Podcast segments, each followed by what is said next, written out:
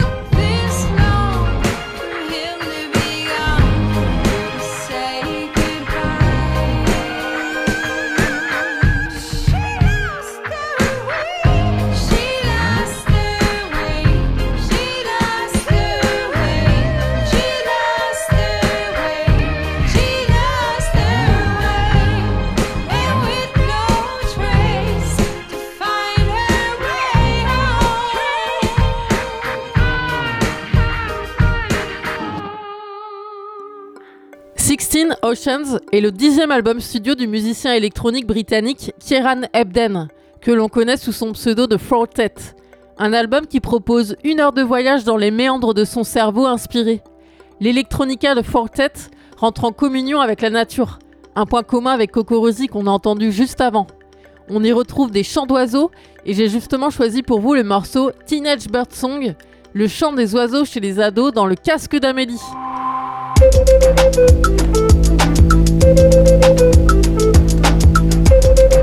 you.